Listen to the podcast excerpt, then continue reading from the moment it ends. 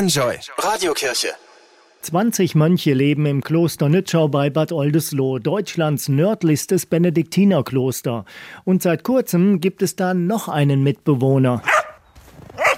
Fiete ist ein kleiner Münsterländer, Bruder Elia so sein Hauptbetreuer. Es ist so, die 20 Mönche nennen sich Brüder, sind eine enge Gemeinschaft, die sich hilft, zusammen betet, in Krankheit beisteht.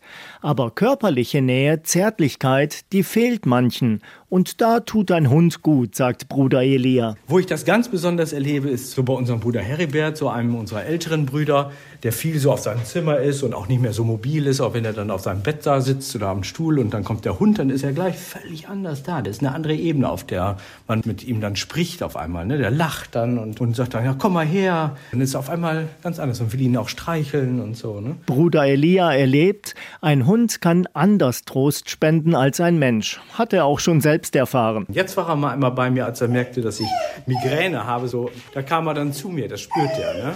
Und da war er die ganze Zeit ganz ruhig bei mir. Ne? Das war schon toll. Ja. Tiere können Trost spenden, bringen Freude und Körperlichkeit. Wie vielleicht bei euch, so jetzt auch der Hund Fiete im Kloster Nützschau. Die Radiokirche bei Enjoy. Alle Infos unter radiokirche.de